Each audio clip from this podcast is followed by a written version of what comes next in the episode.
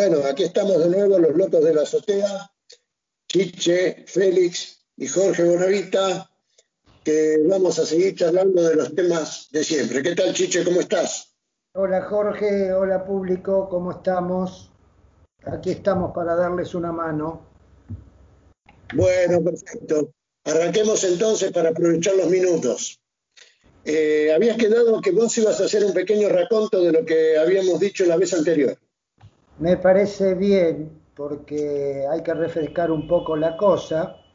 Mientras hacemos el repaso, a los que puedan, si están en condiciones, que vayan agenciándose del celular, prendido por supuesto, y de un par de anteojos. ¿eh? Eh, la semana pasada o el programa pasado hemos hablado de esos tres iconos que hay ahí abajo de la pantalla, una flechita hacia la izquierda, que es ni más ni menos como para que la pantalla vaya para atrás o el celular vaya a la pantalla anterior, otro para bajar lo que está en la pantalla y que aparezca la pantalla oculta que está primero en la lista y el otro es para ver todas las pantallas que están abiertas. ¿Eh? Eso más o menos es, espero que lo recuerden. Acuérdense que tenemos siempre abierta la línea de, consulta para que nos consulten en, el caso que lo necesiten.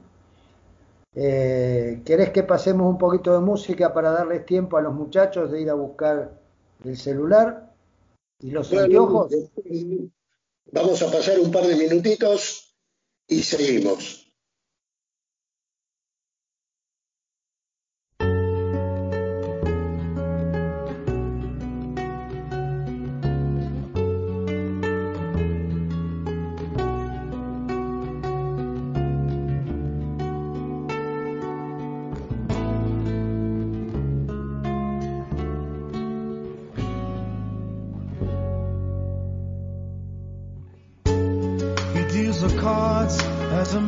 Meditation.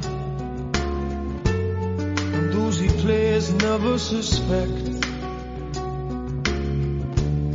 He doesn't play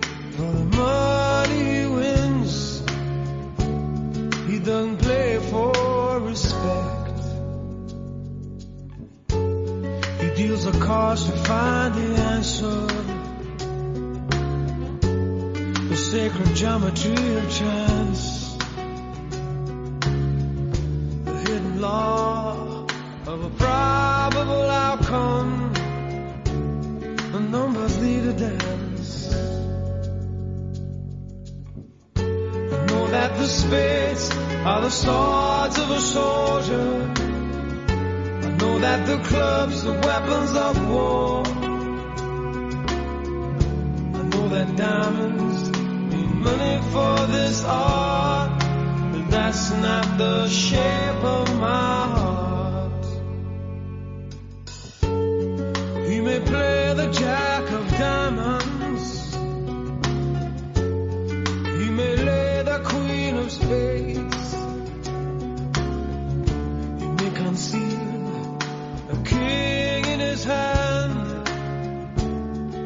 memory of it fades.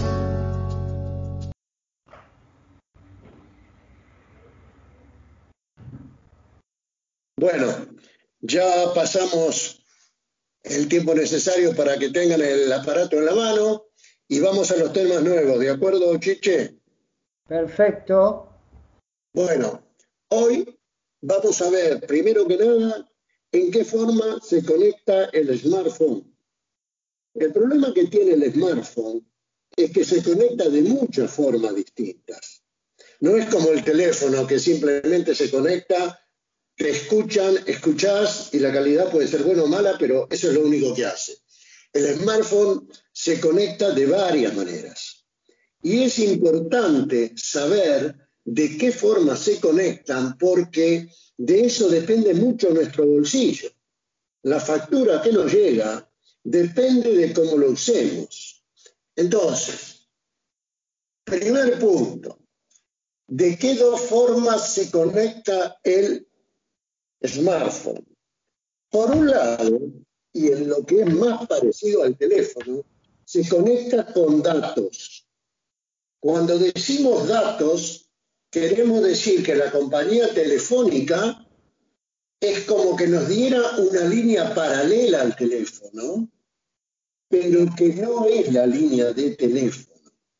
Y entonces, por ejemplo, vamos por la calle, usamos el WhatsApp, y ese WhatsApp se conecta con Internet, pero a través de la compañía telefónica. Y esos datos que nos eh, proporcionan son caros. ¿Por qué? Porque es el medio que tienen las compañías telefónicas de hacer guita.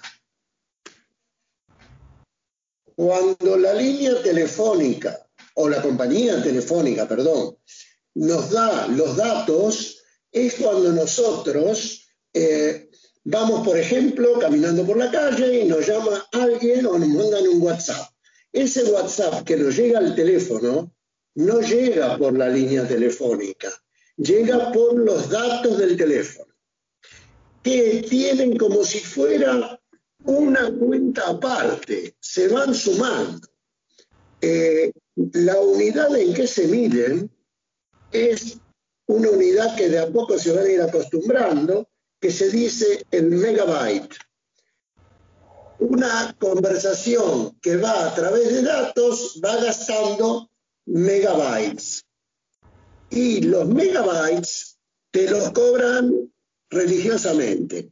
Les voy a dar una idea de lo que puede llegar a costar si uno no está al tanto de eso. Eh, un megabyte si está hecho por roaming, o sea, suponete que el WhatsApp eh, me lo mandan a mí y yo, que soy argentino, me vine a Europa y me lo transmiten a mi teléfono de Europa, un megabyte que te aviso que se gasta más o menos eh, en un minuto, cuesta nueve euros. Así que imagínense si se ponen a hablar por WhatsApp y están 10 minutos. Bueno, yo puedo decir que me pasó una vez, mi mujer me mandó tres WhatsApp, me costaron 90 euros. Tres WhatsApp cortitos de esposa, no de novia.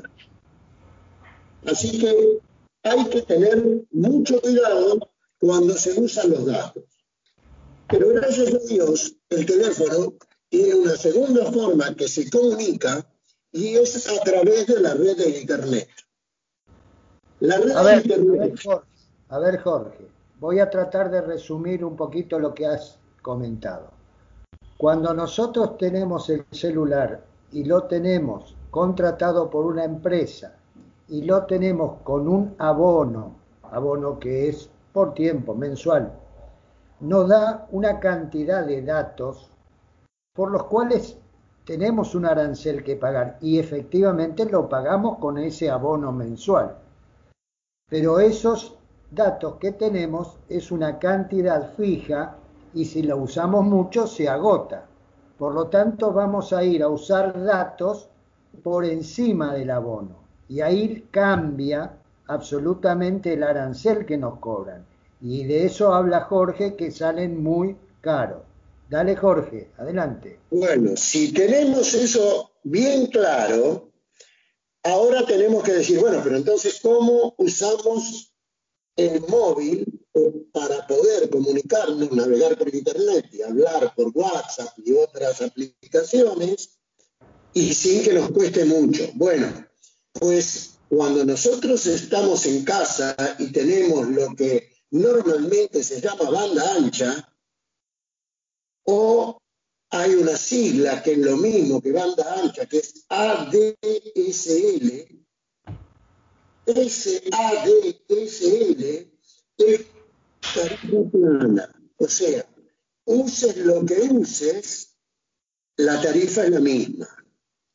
Lo que pasa es que esa ADSL o banda ancha puede tener más ancho o menos ancho. ¿Qué quiere decir esto? Que si yo tengo una banda ancha que es de 3 megabytes por segundo, me va a poner un límite de transmisión de datos bajo. Si yo contrato una tarifa más cara que me da 30 megabytes por segundo, va a ser quizás un poco más cara. Y si tengo fibra óptica y me dan 300 megabytes por segundo, tendré unas comunicaciones fantásticas, pero claro, la cuota fija mensual posiblemente sea un poco más alta. Pero nunca va a llegar a ser el despropósito que son los datos cuando vas caminando por la calle de un pueblo del interior y te cobran el roaming. Eh, espero que haya quedado un poquito más claro. ¿Lo querés resumir vos, eh, Chiche? Eh, sí, yo creo que has estado claro. El tema este del, del uso de Internet eh, tiene un costo y el costo tiene que ver con las cantidades y las cantidades están medidas como ha explicado Jorge. Esto es lo mismo que usar mucha agua o poca agua, mucho gas o poco gas, es más o menos lo mismo. ¿eh? Las empresas que te proveen de la señal, de alguna manera, o sea, es una empresa comercial, por lo tanto, este, cuanto más lo usás, o de mejor calidad es la señal que te presta, más caro es. Es así de simple. Dale, Jorge. Muy bien. Ahora, el ADSL o la banda ancha llegan a casa y llegan a casa por medio o de un cable o ya últimamente por medio de fibra óptica, que es una forma de llegada que no es eléctrica, sino que es por eh, unos filamentos muy finos que transmiten la luz, que van rebotando entre sus paredes sin, que se agote. Es como si fueran espejos, infinitos espejos que hay adentro, y llegan a nuestra casa. De eh, transmisión de datos, que no va por si no va un cable desde la modem que es en tu casa. Estos suelen tener un par de antenitas y esas antenitas son las que tramitan y transmiten el famoso, y acá empieza la discusión lingüística, Wi-Fi o Wi-Fi, como dicen ustedes. El Wi-Fi o Wi-Fi quiere decir eh, técnicamente without fields, o sea, sin hilos. Todos los datos viajan entre el aparato de entrada o modem y tu smartphone a través del aire. En ese caso es without field, sin hilos. Pero también podrían ir por hilos. En el caso del ordenador, de la computadora, si vos tenés instalado el modem o, o la conexión inalámbrica en el ordenador, lo podés hacer por Wi-Fi o Wi-Fi o lo podés hacer por cable. ¿Estamos claros? Eh, les voy a decir una cosa, entre los técnicos, si la posibilidad es usar cable, ninguno quiere wifi. Y te explico por qué. Porque el wifi no es exclusivo, sino que cuando lleguemos a su punto lo veremos, en cualquier lugar que estemos, vamos a ver que hay muchísimas señales de wifi o wifi y nosotros estamos usando una. Consecuentemente, el espectro radioeléctrico que se llama, el espectro de ondas, lo estamos compartiendo. Entonces, no hay exclusividad. También te la pueden hackear si alguien es muy hábil.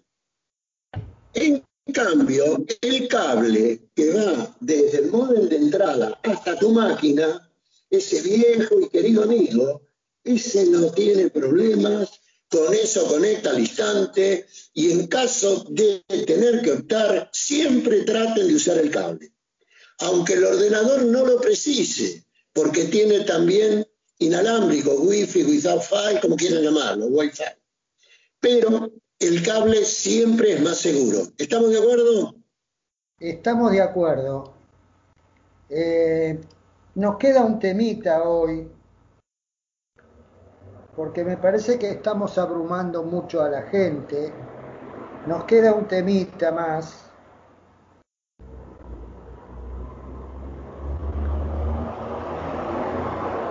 que es acerca de, de cuando compramos el teléfono. ¿Qué advertencias y qué cuidados hay que tener? Para que no nos vendan un buzón. Bien, hay que tener mucho cuidado con las ofertas de las telefónicas. Las telefónicas han desarrollado el sistema de ventas de tal manera que muchas veces cuando te venden un teléfono no te lo cobran directamente porque te lo van a cobrar después. Ahora, ustedes dirán cómo. Miren, hay muchas trampas, muchachos. Eh, una clásica que a mí me tocó una vez salvar a un amigo porque estaba desesperado es ponerte un antivirus en el teléfono. Para, teóricamente eso es genial, el antivirus en el teléfono. Pero ¿saben lo que pasa? Pasa que el antivirus todos los días se actualiza. El teléfono para evitar un virus lo que hace es tener almacenados todos los virus y cuando entra cualquier señal de Internet que puede tener un programa cualquiera, lo compara con los virus que tiene almacenado. Y si ve que hay uno es igual, dice, ah, esto es un virus y lo, y lo escracha. ¿De acuerdo? Pero el problema es que eso gasta un montón de datos. Entonces, te regalan un antivirus y después te lo cobran 100 veces. Porque te lo cobran como datos. Esto me hace acordar a, a, la empresa Kodak que te regalaba la máquina de foto porque después te lo cobraba con los rollos. Por supuesto. Esto es exactamente igual. Pero cuidado, las facturas son asesinas, ¿eh?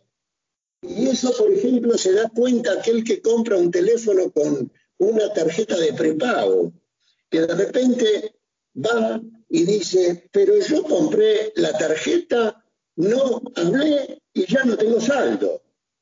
Claro, porque el saldo se lo comió el antivirus, que constantemente está usando datos y se come el saldo de la tarjeta.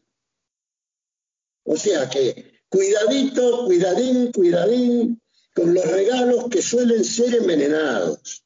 En especial, en un móvil, cuidadito con el antivirus. Huyan como de la pesca. Perdón, de la, de la peste. Yo también huyo de la pesca porque no me gusta, pero huyan como de la peste, porque el antivirus en un móvil te funde. ¿Estamos de acuerdo? Estamos de acuerdo. ¿Qué te parece, Jorge, hoy bueno, creo que con esto van haciéndose un panorama de, qué cosas tienen que estar prevenidos. En esto es como con el COVID. La prevención lo es todo. Bien.